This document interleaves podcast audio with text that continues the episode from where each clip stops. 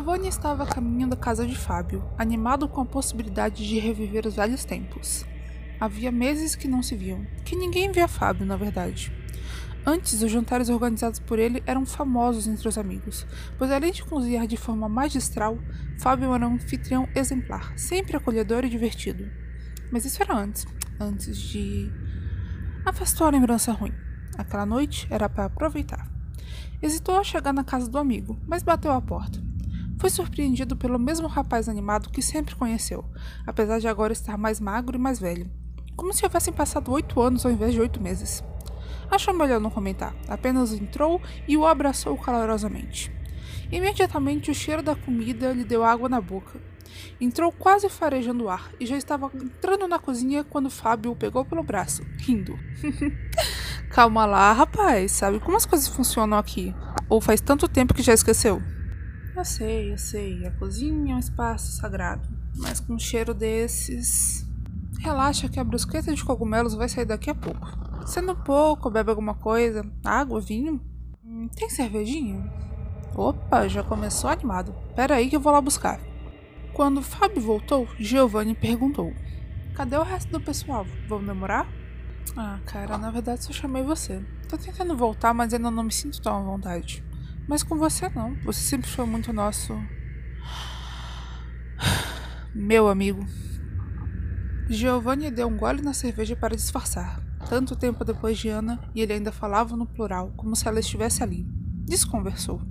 Tranquilo, melhor pra gente pôr o papo em dia. O que tem feito da vida? Que tá papeado durante o jantar? Já deve estar tá pronto. E que jantar! Um verdadeiro banquete, quase tudo envolvendo cogumelos. Depois das brusquetas, passaram para o risoto ao fungo, depois um ravioli de cogumelos.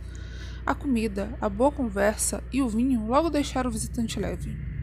Foi durante uma garfada que o rádio ligou de repente, fazendo Giovanni engasgar com um susto. O barulho era alto, de rádio dessintonizada, mas começou a oscilar como se buscasse uma estação. Estranhamente entrou em seguida uma narração, a voz clara e doce de uma mulher, que lhes era muito familiar. O visitante encarou Fábio, que estava pálido, com as mãos em punho tão cerrado sobre a mesa que a brancura dos nós dos dedos competia com a da toalha. Do rádio se ouvia. Boa noite, moços, moças e moças, ouvintes da nossa rádio Hora Morta. Hoje a narrativa que trazemos para vocês é uma narrativa de quase amor. Mas não se decepcionem ainda, o terror virá, ele sempre vem. Sente, relaxe e acompanhe a paixão de Ana e Fábio, nosso casalzinho. Ao ouvir os nomes tão familiares, finalmente o anfitrião acordou de seu topor. Levantou violentamente e seguiu em direção ao quarto onde estava o rádio. Antes que a história pudesse continuar, ele o desligou. Voltou para a sala de jantar muito sério, sentou e continuou a comer. Mas o silêncio desconfortável foi quebrado pelo rádio ligando outra vez. Como muitos casais fofos, eles se conheceram na faculdade paixão fulminante como cometa, não demorou a morarem juntos e fazerem do lar um recanto de amor e companheirismo, sempre rodeado das amizades que tanto queriam bem. Mas nenhum paraíso é para sempre. E este era o medo do nosso Fábio: medo de ver o sonho desmoronar ao perder a amada para a rotina ou para os braços de outro. Foi quando o inferno começou. Fábio foi até a cozinha e voltou com uma faca, que levou até o quarto. O rádio parou, e ele voltou com um fio cortado. Se jogou na cadeira e escondeu o rosto entre as mãos, parecendo cansado. Giovanni buscava algo para dizer quando o improvável aconteceu. Do quarto, o rádio ligou mais uma vez. Começaram as brigas e as cobranças, com Fábio cheio de raiva e desconfiança. E nada do que Ana fizesse ou falasse podia convencê-lo de que era tudo infundado, pois ela só tinha olhos para ele. Então, uma noite, quando ela voltou mais tarde que o de costume e após sair para beber com um amigo, a tragédia aconteceu. Fábio foi para o quarto e voltou com o rádio antigo nas mãos, com o cabo cortado e ainda tocando. Para a polícia, ele fala que ela nunca havia chegado em casa, faz cena, finge desespero em procurá-la. O homem jogou o rádio no chão e finalmente ele parou. Não satisfeito, pegou os pedaços e jogou pela janela, transtornado. Giovanni apenas observou, chocado demais para esboçar qualquer reação. Mas então, vindo do celular de Fábio, a voz continuou. Quando na verdade Fábio havia saído do controle e, movido pelos ciúmes, havia matado Ana. Fábio pegou o celular do bolso e arremessou contra a parede. Para o amigo, ele disse: Desculpa, cara, foi um erro te trazer aqui. Não sei o que está acontecendo, mas acho melhor você ir embora. Mas a voz não terminou de contar sua história, e dessa vez se manifestou no celular de Giovanni, que, aturdido, desbloqueou a tela para tentar entender e encontrou um aplicativo que não tinha, tocando um podcast chamado Hora Morta. Sim, ouvintes, o desgraçado a matou. E por que a polícia não soube disso? Porque nunca acharam o corpo, então ficharam como um desaparecimento. E onde ficou o cadáver após todos esses meses? no jardim do maldito, tão mal enterrado que pode ser visto por qualquer um que tenha estômago para verificar. Será esse o fim da história? Só você, caro ouvinte, poderá decidir. O podcast acabou e o aplicativo fechou. Ao levantar os olhos, deu de cara com um Fábio muito pálido e furioso com um aparelho na mão do amigo. Ao ver aquela fúria, preferiu não se arriscar. Sabe, eu concordo. Melhor eu ir para casa mesmo.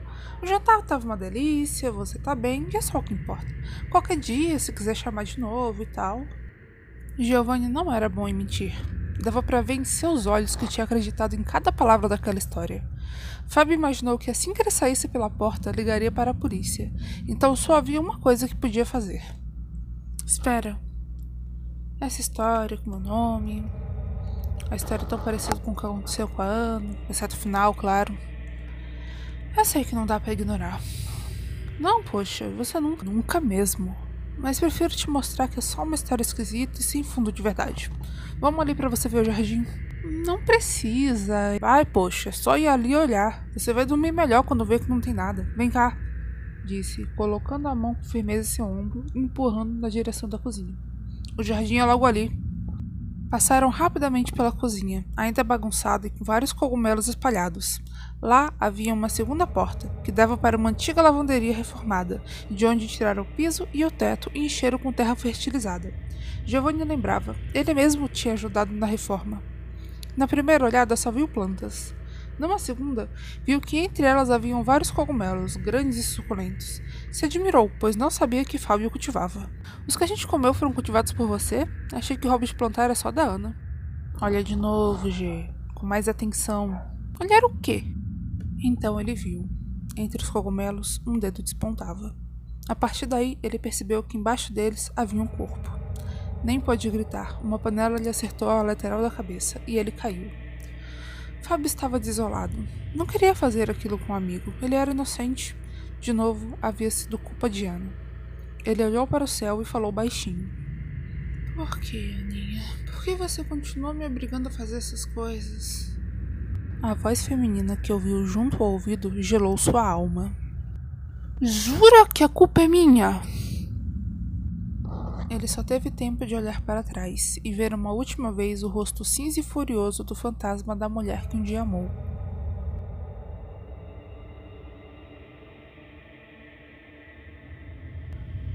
Giovanni estava vivo e seguro na ambulância que partia apressada.